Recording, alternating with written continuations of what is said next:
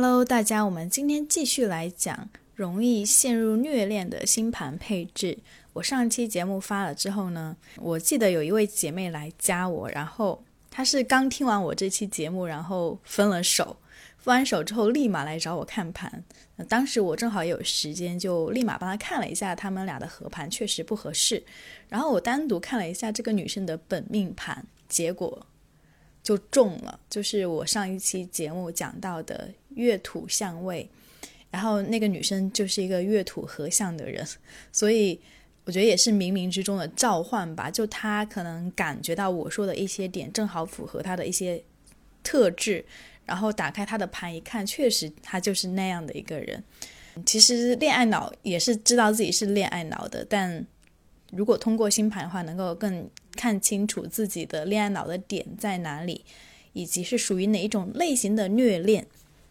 啊，我们上一期节目讲的是跟月亮相关的，月亮主要是跟我们的情绪、内心深层次的需求、不安全感有关，所以内心容易有不安全感的女生，确实会容易陷入虐恋。那今天讲接下来的两种其他类型的虐恋，第一种呢是。自欺欺人，第二种是上头太快。首先说一下自欺欺人的类型，那就必须要把海王星拿出来讲了。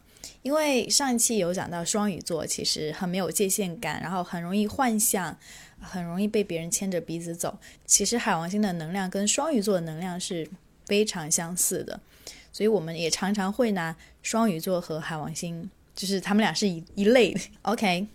接下来，海王星涉及到的这四种类型都是容易自欺欺人的类型。首先，第一个是太阳和海王星的相位，这个就是不管你是合相啊、柔和相位还是困难相位，都会有一些自欺欺人的倾向。因为太阳代表的是我们的主观意识，确定自我或者是自己的一个核心价值观，对自我的看法。但是如果太阳的能量被海王星的能量给影响了，那你就相当于，嗯，怎么去理解？就是那个太阳被沉到了海底，你从海上看到那个太阳的光芒，它必然就被弱化了，然后那个光也不是特别的集中，它会柔和四散到各方各面，像一个棱镜一样。所以，当太阳跟海王星碰到一起之后，确实太阳的能量就被弱化。那特别，如果你的太阳又是双鱼座的话，那就 double，嗯，双重撞击，双向弱化。而且，太阳跟海王星在一起的话，也代表着我们生命中我们的父亲，他有可能是在我们生命中没有扮演一个很重要的角色，嗯，没有在我们成长过程中给我们相应的指引。所以这种人其实，在人生中会有一些迷茫。他跟太阳在十二宫会有点像，像我的太阳就是在十二宫嘛。十二宫是一个呃隐藏的宫位，那相当于我的爸爸被隐藏了。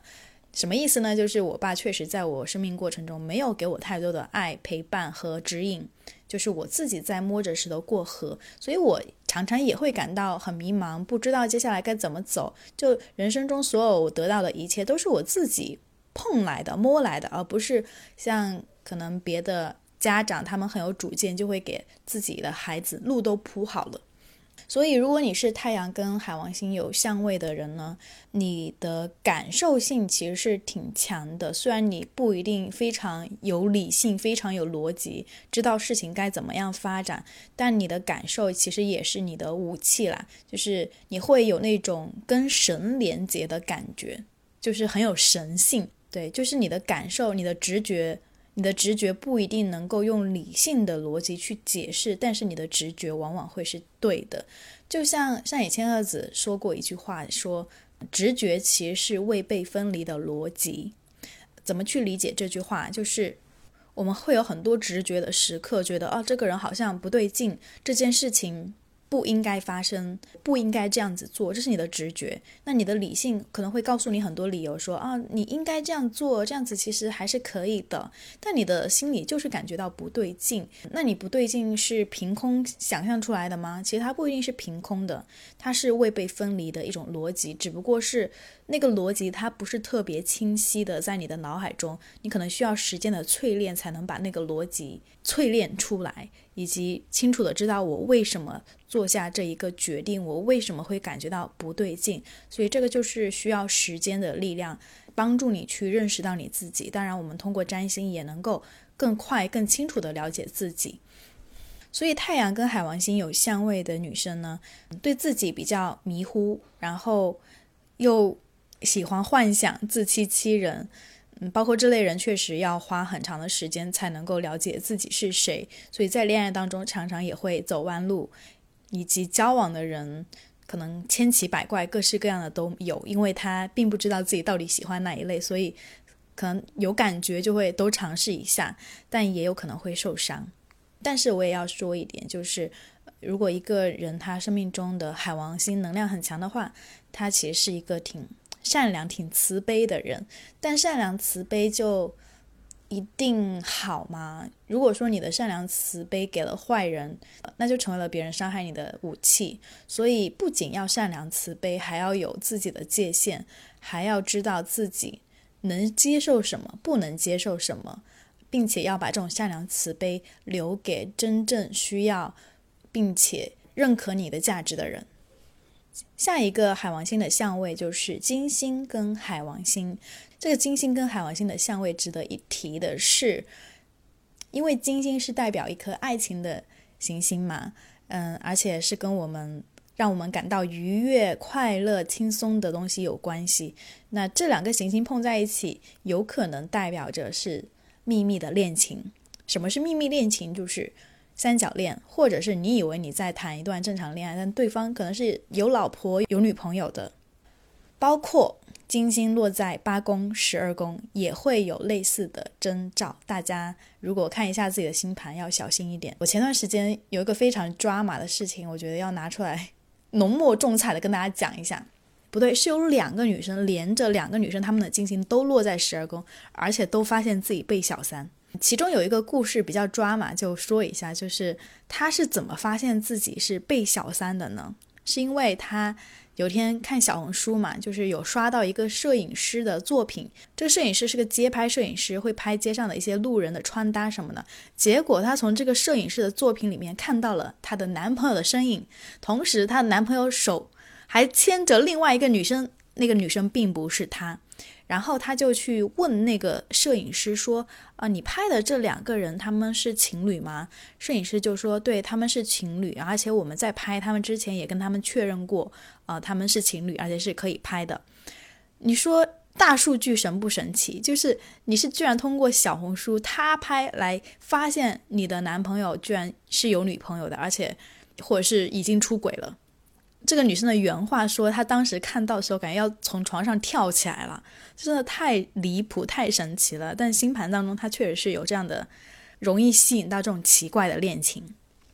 而且像我也是金星跟海王星是合相的位置。我的上一段恋爱就是在分手之后有发一些视频嘛，在小红书上。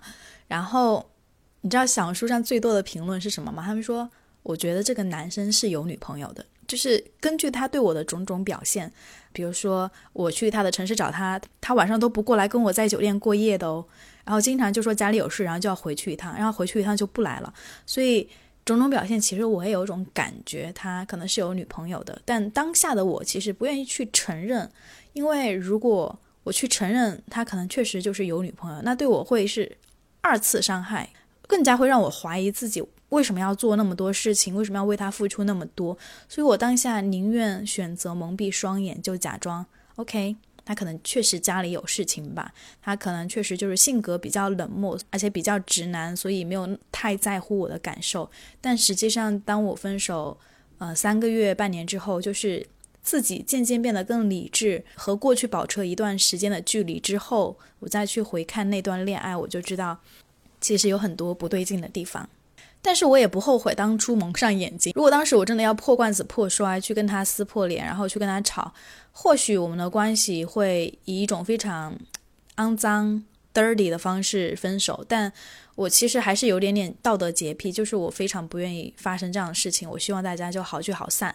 所以最后的分手，大家听我之前那期节目《分手的决心》嘛，就是在三亚，在我们一次旅行中，我。猝不及防的提了分手，一种非常抓马的方式。因为海王星也是有点爱演，所以我们这种人就是又喜欢幻想，又爱演，然后又把自己想象成偶像剧女主角，就就算是分手都要虐一下，都要有点那种演一下的感觉，所以无可救药的恋爱脑。所以我把上一期音频分享到朋友圈的时候，我就说。我这个人就是属于恋爱脑顶配，就是那些大 bug、大 buff 全部加成在我身上来了，但也成就了今天的我。今天也不会跟你们讲这么多内容。OK，继续讲金星、海王星，还有金星、海王星要注意的一个点就是，他们很难建立平等的关系。就是会不由自主的把对方捧得很高，就不一定是对方真的很优秀，或者是对方就特别呃盛气凌人，把自己当回事，而是因为你太把他当回事，而把你自己的位置放得很低，所以可能这个男生他还好，这比较正常的一个男生，但是你把他捧得太高，你都会养出渣男，所以有些渣男确实是自己培养出来的，因为你一直在围着对方。转为他牺牲，然后想提的要求，有一些想表达的情绪也不说，然后好像就等着对方去体谅你，但其实换来的只是变本加厉的忽视，以及对自己的委屈和伤害。所以这一类人如果不过情关的话，会吃很多的亏。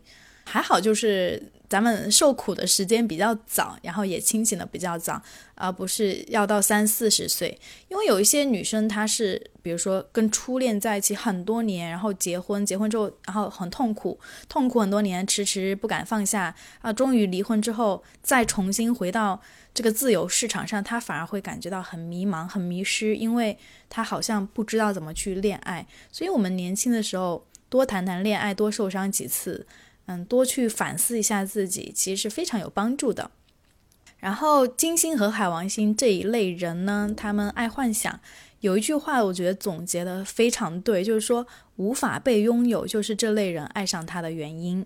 就这一类人，他们喜欢的人往往是拥有不了、得不到的人，越得不到越想要。那你说他的那种爱和喜欢是真的爱吗？其实不是，他反而变成了一种欲望、爱欲、虚荣。空虚，因为想要被填满，所以要得到，但是也有可能是饥不择食，就是只要是个男的，你都想要得到他的爱。其实这种人就是没有把自己看得很重要，把自己的自尊没有放在眼里，包括对爱欲这个东西没有一个明确的、清晰的定义，误把欲望、误把这种上头当成爱。当成喜欢，然后跟着这种欲望走的话，最后反而让自己很狼狈，因为爱的太卑微了，所以很狼狈。就今天有一个女生也是从小宇宙来的，她我们咨询过很多次啊，就是她每次上头忍不住的时候就会来找我，然后她一直会陷入到那种短期关系，所以我会告诉她说，你要把自尊。放在第一位，自尊放在爱之前，而不是对方随便三言两语就能够把你像小狗一样召唤回去。不然你曾经受到的那些痛苦，你付出的那些时间都浪费了。不要辜负自己的痛苦，我觉得痛苦是要有意义的，是要留下印记的，而不是很快就把自己的伤疤给忘掉。那个伤疤它会一直在那里，但是。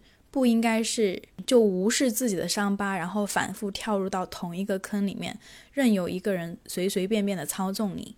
但那个女生说：“但是自尊这个事情现在刺激不了我了，因为她觉得可能我想用自自尊这样的事情来去刺激她。”我说：“其实自尊这个东西不是用来刺激你的，而是它就是我们生命的一种常态。你在每一分每一秒。”每时每刻做的每一个选择，其实都应该要思考自己是否有尊重自己，而不是说，因为我现在过得很好，我现在很开心，所以我很自尊。然后我现在呃很空虚，然后正好有这个男的来搭理我一下，勾引我一下，然后我就可以把自尊忘掉。不是这样子的，爱自己、自尊这个事情是每分每秒的必修课，不是你想做就做，不想自尊就不自尊的。以及像咱们这种金海相位的人呢？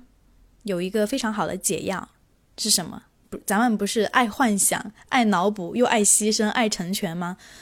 最好的方式就是把你对一个人的爱转化到更大范围的一种爱，转化成一种宇宙大爱，转化成一种对人类的慈悲怜悯，转化成对他人的一种成全。所以，我之前分手还有另外一个驱动力，就是说。我知道他很胆小，很懦弱，他不想承担责任，他也不敢分手。明明他也不爱我，但他也不会放过我。那我不如先成全他。那我由我来做提分手的那个坏人。其实我最后提的那个分手，何尝不是对他的一种慈悲呢？或者是也是对自己的一种慈悲啦？对我们两个人都好。如果我们用一种更高维度的视角去看待爱情、恋爱这件事情，会不会有一些新的发现呢？荣格说过一句话，就是一件事情、一个问题，它没有办法在原来的层次被解决，所以我们必须要提高到更高的维度再去看这个问题。所以你的解决思路会完全不一样。以前的解决思路可能是因为你得不到他的爱，所以你要拼命得到他的爱，你要去怎么改造自己，怎么征服他，怎么让他对你上心，学习各种恋爱技巧，这都是停留在原来的层次。更高维的层次就是，如果你真的爱他，那放过他。他很胆小，那你来做那个勇敢的人，你来成全他。接下来就是木海相位，木星和海王星，因为木星代表的是一个宗教理念、哲思的一个行星，海王星也是挺随着感觉啊、慈悲啊，所以这两颗行星也是一个双重 buff。就这两个行星结合在一起的话。会因为可能太注重，比如说道德理念、人道主义、慈悲这种东西，而脱离了现实生活。就是你可能把自己很多的慈悲爱都给了一个错的人，但是你忘记了回归到现实生活中，就是对方有没有用同样的行为来尊重你。来爱你，你一味的去爱他，你觉得是一种慈悲。我们常会觉得慈悲就是一种付出，不是一种索取。你不要对对方有期待，你不用索取，你是一种怜悯和慈悲心。但是我这里要说一下，对别人慈悲的前提一定是对自己也要慈悲。如果因为为了对他人慈悲而去伤害自己，那你这种慈悲不叫慈悲，而叫懦弱，叫胆小。与神对话里面讲过这个观点，大家可以去听我的之前那期与神对话的播客。所以当时我看到那个观点的时候，我就回答了很多的疑问。就是我觉得，如果我们的爱要付出而非索取，那如何去辨别哪一个是健康的爱情，哪个是不健康的爱情？那健康的爱情伴随着必然是你对自己慈悲，你也对他慈悲，并且你乐在其中，而不是自己像一个苦行僧一样一直在压抑自己、改造自己，而变得无欲无求。但其实你的内心是一直被压抑的，你是痛苦的，并且对方一直在做吸血鬼，没有给你任何的回馈，而你还在那里自得其乐，你还沉浸其中自我感动，这个就不叫慈悲了，这叫愚蠢。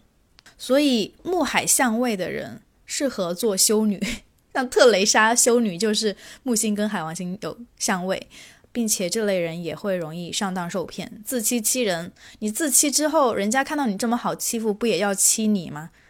所以还是不要当一个太好惹（打引号）太好惹的女生，要有自己的棱角和界限。当你感受到对方不尊重你的时候，在第一时间就要提出来，告诉对方我不开心，我觉得你没有尊重我。我认为我们的关系要平等。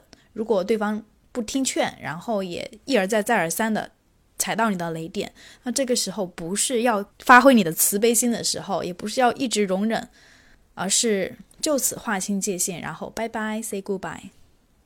OK，最后一个海王星的相位就是海王星和我们的下降合相，因为下降就是在第七宫嘛，婚姻宫，然后。跟我们的人生伴侣有关。如果海王星落到了我们的七宫，这个我觉得大家听了这么多期应该懂，就是你在婚姻当中是不是一个爱幻想的人呢？你能够看到真实的对方吗？你知道你在婚姻当中要什么吗？所以这几类相位其实通病也是挺一致的，就是。容易扭曲真相，扭曲事实，看不清对方到底是谁，也看不清自己想要什么，不清楚自己这段恋爱关系、婚姻关系是不是真的是你想要的，还是你自己自己劝自己，自己加了一个滤镜，然后就像我一样蒙住了你的双眼，选择不去听、不去看，是一种自欺欺人。所以人呢要活在现实里，不要活在想象里。人只有活在现实里面，去接受这个现实的锤炼，你才能够看清楚真相，看清楚最真实的自己。当然，你想要幻想一下，沉浸其中也可以，但是不要沉浸太久，把自己都忘记了，也要有收手的能力。接下来我们讲第三类，就是上头很快的类型。为什么说上头快也是容易陷入虐恋呢？因为上头快，你看人看不清，以及。你们这种快，是因为荷尔蒙多巴胺是一种激素刺激下的身体反应，让你每天都想这个人，想贴贴，想抱抱。但是你的这种上头，比如说一直想要得到对方的一种渴望、欲望，它和爱还是有区别的。我前天听了一期播客，就是说，呃，为什么有安全感的关系它是无聊的？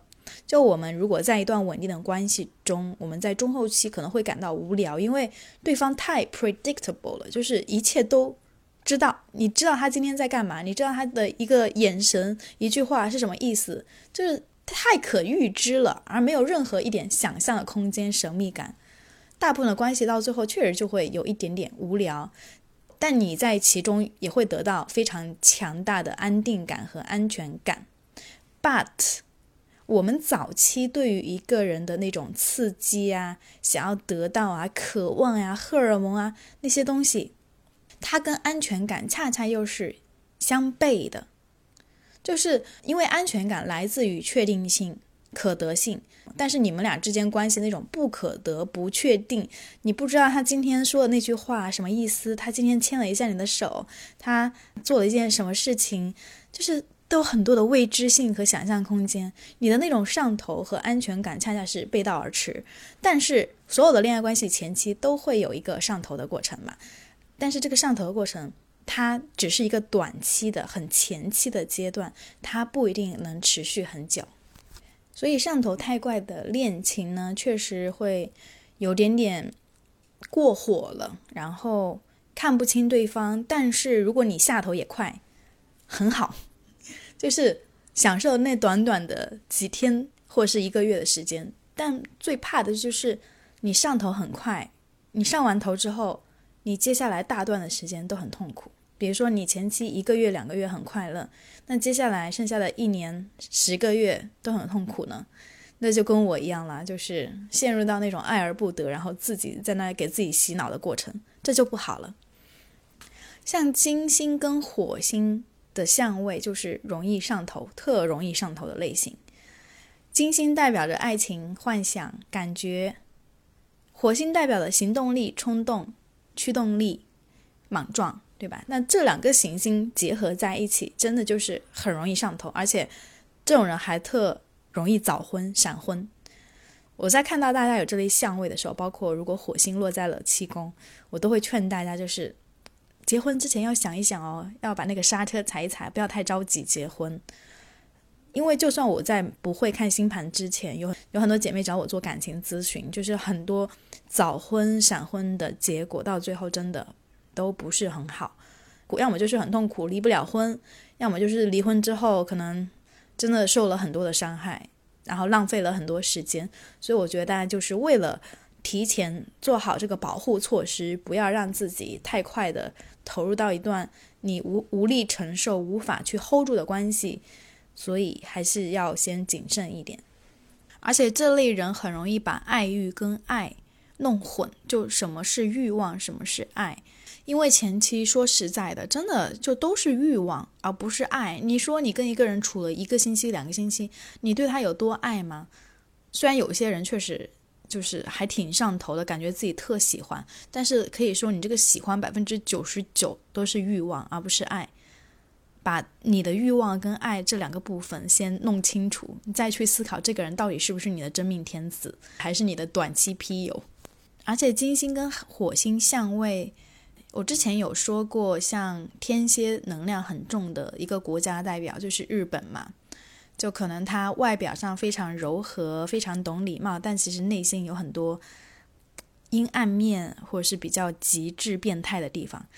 那金星跟火星的这个相位，它是哪个国家的气质呢？就是法国的气质。像法国很浪漫，然后对于性爱呀都谈论的比较露骨，而且有很多哲学家，所以他们其实像欧洲这边，其实对于爱的观点和态度还是蛮坦诚的。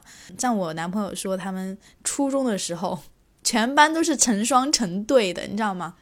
像我们初中的时候早恋，可能还是有点点禁忌，像学校家长都会通知你，然后教育你。但是在这里就是喜闻乐见，甚至爸妈会帮你准备好避孕套，就他们不会觉得你谈个恋爱就怎么回事，就耽误学习了。本身学习对他们来说也不是 top，也不是最重要的事情，开心嘛，享受经历这些才是最重要的。而且金火相位的人也还蛮有魅力的，就是你会感觉到这个人很热情、很奔放、很擅长去表现出自己的魅力点，知道说什么样的话会让对方开心，做些什么事情会让对方悄悄上头，就是那些渣女恋爱小技巧。但渣女做的这些行为，并不代表她就是出于一个恶意，比如说。啊，只是为了纯粹让对方上头，然后最后泼对方一盆冷水，或者是去钓他的钱。但实际上，这些人展现魅力，想让对方上头，其实是为了确认自己的价值感和虚荣心，也是虚荣心在作祟，不一定是真的就是想玩弄对方，还是跟自我的课题有关系。因为他们能够通过这种，嗯，他人对他的注意力、喜欢上头，来感受到自己的一种存在感。和优越性，结果就是这样的人，这样的恋爱可能很不理智，然后也会后续带来一些麻烦。好，接下来另外一个金星相关的相位就是金冥相位，金星跟冥王星如果有相位的话，它也其实代表着很有可能会有一些秘密的恋情、三角恋情。同时，如果是女生的话，她们很容易被那种有钱有势的人吸引。就是这个人，他表面上非常强大，然后社会地位，然后为人又很慷慨，就很容易被这些外表的特质吸引。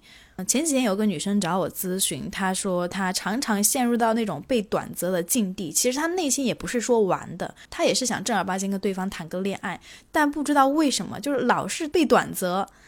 这个女生其实家庭条件也很好，在一线城市，自己又有钱有能力，但为什么老是被短择？结果一分析才发现，她的择偶是有问题的，就是她总是被那些外表光鲜亮丽，比如说在那种世界顶级学府毕业的男生，什么金融男、投行男、华尔街男、IT 男、硅谷男，就总是被那些非常光鲜亮丽的男生吸引。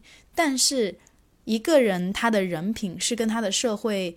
成就是成正比的嘛？真的不一定。所以，如果你常常只在意一个人的社会地位，或者是他的外在的那些东西，而不去思考这个人他的内在是不是一个好人，是不是一个能跟你共情、能够好好沟通、有表达能力，然后能够承担责任的人，如果不是的话，你跟他在一起真的是自讨苦吃。而且，像金星、冥王星困难相位的人，还不太愿意承担责任，就是他们。往往会回避承诺，比如说你跟一个精明相位的男生谈恋爱，很有可能你说啊，我们谈了一年两年了，是不是可以考虑见见家长、结婚订婚了呢？那对方很有可能说，我还没有准备好，我觉得我的事业还要奋斗，我觉得时机还未成熟。就他们真的不一定是。真的时机不成熟，他们的那个时机不成熟，有可能只是一个想逃避责任、不想要跟你立马定下来，也不想要去面对婚后生活的一个借口。那如果是女生的话，既有精明困难、有金星冥王星困难相位的人，嗯，就会执念会比较强。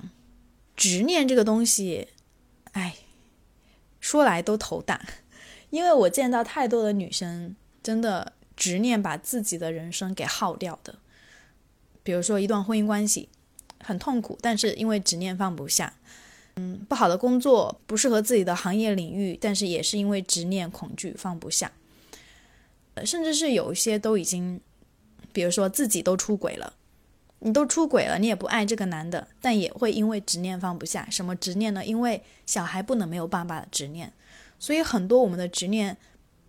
去仔细分析一下，难道是因为真的你不希望小孩没有爸爸吗？还是因为你自己害怕呢？只是为了自己的执念编出来的一个借口呢？越是执念强的女生，越是要修炼自己，就是学会自己去面对生活，为自己的人生负责。嗯，以及要去思考你的那些执念，真的是有必要去坚持的吗？还是它只是平白无故的给你的人生增添了一些绊脚石，也没有让你获得更快的成长？要把自己放在第一位。虽然我们有小孩、有婚姻、有家庭、有社会责任、有这个有各种各样的期待，但如果你自己过得不快乐的话，你也不会教育出快乐的小孩，因为你的小孩一定会受你的情绪的感染。所以，我们看盘的时候，看一个人的原生家庭，就比如说看太阳跟月亮的相位。如果这个小孩出生的时候，爸妈的关系是很不好的，那这个小孩长大之后绝对是很内耗的。以及小时候，如果爸妈是控制欲很强，或者是爸妈有一方是有秘密的，那这个小孩的婚姻观以及那种对亲密感的感受也是有问题的。如果我们知道这一点之后，你还会认为说，就算两个人出轨了、劈腿了、不爱彼此、长期分居、无性婚姻，但是还是要有这个婚姻这个壳子，这真的是对的吗？好，我们最后的一个组合就是天王星。如果天王星跟我们的下降是合相的话，也会上头很快，因为天王星代表的是一种反传统、创新，像比如说我们。科技革命，然后这个世界面对巨大变革的时候，一般也是天王星有一些，比如说在换座的时候，嗯，因为这种外行星，天王星、海王星、冥王星，它它的时间周期特别长，所以它对整个社会的运转其实改变也会非常的大，包括对个人的影响也会非常大。我看过好几个盘，就是包括我身边的一个朋友，就天王星如果落在四宫，他的童年经历绝对是非常离奇的。怎么个离奇法？比如说，哎，父母把他送给了别人，就长期寄养在别的家庭里面，没有跟亲生父母在一起。包括有个姐妹说，他妈都不记得他的生日，他妈连他哪一天出生都不知道，这怎么可能呢？嗯，还有我的那个姐妹，她她的妈妈是在她从小的时候就去世了，就是父母有一方是不在的，所以天王星其实也会代表着一些比较大的创伤，童年创伤，但要看它落的宫位。如果天王星跟下降是合相，下降就是七宫，那么他们的婚姻也会比较离奇，就有可能会闪婚、闪离。那为什么闪婚？不就是因为上头太快了吗？上头一快。我要托付终身，我要跟这个人终身绑定，就结婚了。那结婚之后发现，哎，好像不对劲，这个人不是我想要的，那立马又离婚。就他们不会像我刚刚讲的那种精明相位的人，会执着很久。他们可能是结了就结了，但离了就离了呗。我有一个姨妈，她就是这种人，就是我的天呐，她到目前为止五十岁吧，已经结了六七次婚了，就每一次都是结婚。跟一个人认识不久，结婚，结完婚之后发现不对，哎呀，算了吧，离吧。就是他对婚姻的态度就是这样的，在外人看来很不可思议，但他觉得很正常。所以，我们不能用一个正常的逻辑去理解天王星，以及甚至这种人会接受开放关系，就是可能各玩各的，你玩你的，我玩我的，但是咱们互不打扰，而且也并不痛苦哦。他们不是那种。呃，你看到你出轨了，所以我要我也要出轨，然后去弥补一下自己。但其实内心又是很在意对方，然后又觉得这个家不能散，还是受传统观念的制约。就天王星他没有这种制约，他会觉得行啊，这种开放关系也挺好的，各自安好。所以一个人如果天王星能量很强的话，这个人他一定是一个很特别的人，这反映到他的婚姻观。工作观，包括他的生活状态都会很奇特。包括天王星落在命宫的人也是这样，命宫就是一宫。像我就是天王星落一宫，所以我这个人也会比较特别，跟我身边所有的家人、朋友、同学都不一样。就是我的生活状态就是四海为家的状态，包括我的恋情，大家也知道，就是我现在在西班牙嘛，也是嗯，经常跟外国人谈恋爱，然后也非常不传统的这样的一个人。好啦，我们的虐恋特辑终于讲完了。